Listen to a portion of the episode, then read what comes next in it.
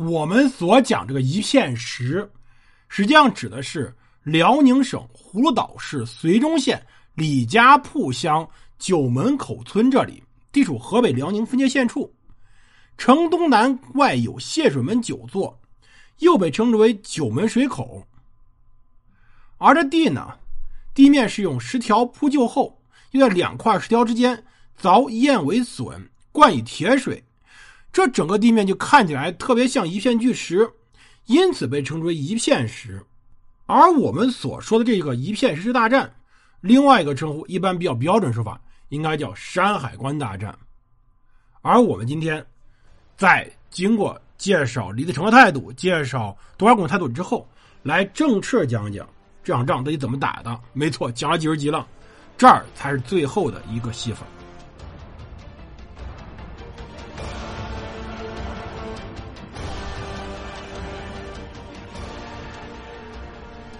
欢迎大家收听蒙头读书，大家好，我是胡蒙，这里是我们的战争史，我们来接着讲一片石，讲讲山海关大战。我们前面讲了嘛，当时吴三桂知道事以后，反手便把唐通灭了，回了山海关，而且呢，又开始跟当时的多尔衮之间书信往来。这边李自成听说以后呢，就招大臣去商量对策。随后在四月十三，让全将军刘宗敏等率兵去山海关进发，为了争取吴三桂。还专门带了当时的明太子朱次郎和吴襄随军前行。吴三桂这个时候其实就知道麻烦了，他就开始不停的跟多尔衮之间互动。而清军呢，在辽宁阜新这里叫翁后遇到吴三桂使者，后来改道从连山宁远一线日夜兼程急趋山海关。时间又怎么样呢？李自成军队四月十三出发，四月二十一到了当时的山海关，而当时的清兵呢是四月初九出发，四月二十到了连山（今葫芦岛连山区）这里。这个时候就是大战即将来临了。首先，我们得先来说说这吴三桂手上有多少兵？没错，这是最关键的问题。吴三桂手上有多少兵？李自成来了多少？而当时多尔衮有多少？我们把这个理清成理清后来吴三桂的态度。吴三桂，我们前面反复在说他有四万兵，这四万兵是真的吗？是个问号。没错，有人说是四万，但也有人说他只有五千兵。比如说国学里面就说三桂兵只五千。我们要强调一点，洪承畴在我们所讲的锦州大战的时候，当时他说是有十三万兵。这十三万兵最后打了一共丢了八万人，现在还剩五万人。这五万人我们要强调啊，这五万人是包含空额的，这里面兵实际上是不够数的。后来的崇祯十六年的时候，辽东巡抚黎树田给兵部奏折也说过：宁远尚有吴三并兵三千，仅可称宁远主城；宁西各城守兵不过三千有机，且无多马。就是说，这个时候宁远这里只有吴三桂手下三千兵。全辽各城兵四万有余，而且分守于新旧十三城处。李有田这个折子实际上是为了所想，既然要钱呢，就不会掩盖兵数；要是要是请兵呢，就不会夸大兵员数额。他说全辽各兵四万多，应该是比较准的。那这个时候退到山海关有多少人呢？包括我们之前所说的，嗯，当年崇祯帝曾经跟吴襄在那掰扯，希望能退兵回来。吴襄就说嘛：“辽兵暗测八万，实测三万余人。”崇祯也没管，就问这三万人真的是骁勇善战吗？吴襄说：“今辽兵不过三千人可用。”也就是说，到山海关前期，宁远兵撤到关内的三万多人，其中精锐也有三千人。但问题在于，吴三桂是宁远总兵，不是山海关总兵。大家今天去山海关看，你是看不见吴三桂名字的。宁远兵力上面说是三万多，但山海关兵员到底有多少人，不知道。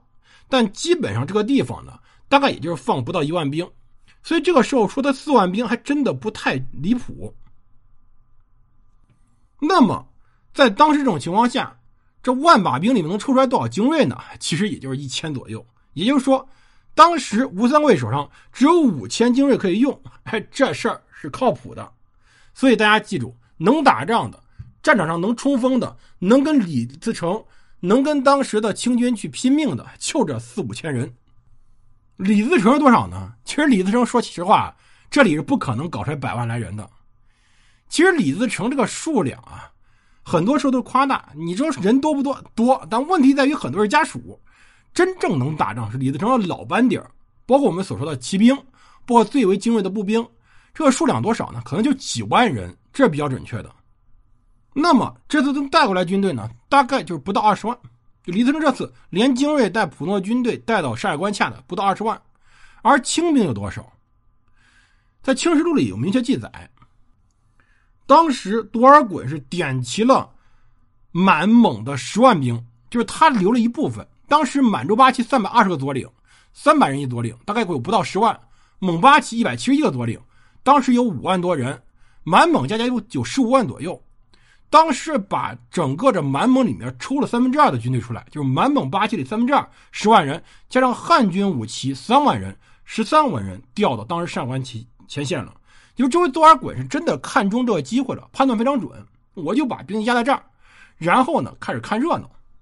我们先得讲讲当时李自成的军事行动啊，我大概解释一下当时的情况。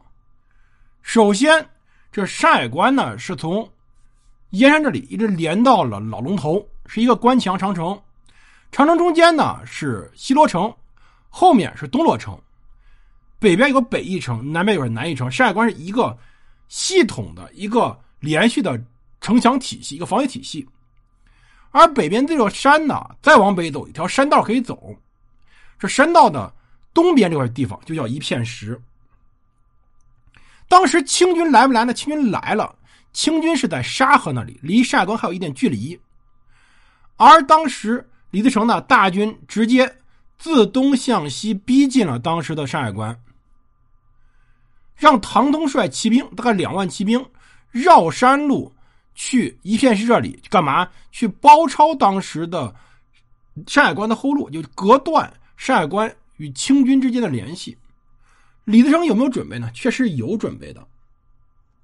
也就是二十一号这天，由唐东率兵近两万人在一片石这里立营，断吴三桂退路，一面用自己的主力六万多、七万直接对当时的西罗、北翼、东罗城进行猛攻。吴三桂当时以主力列阵于西罗城石河以西一线，来阻止当时大顺军进关。双方在西罗城附近激战。吴三桂军队确实少，但是战斗力也不弱。而李成也知道边军非常善战，一定要一举把他拿下。在正面，李自成在整个二十一日这一天并没有取得什么成功，所以正面是李自成的作战，而侧面唐通部在这里一片是这里。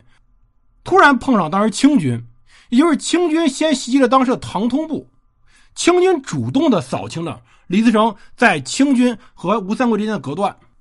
二十一日夜，唐通在一片是被击败，率领其他人退入关内。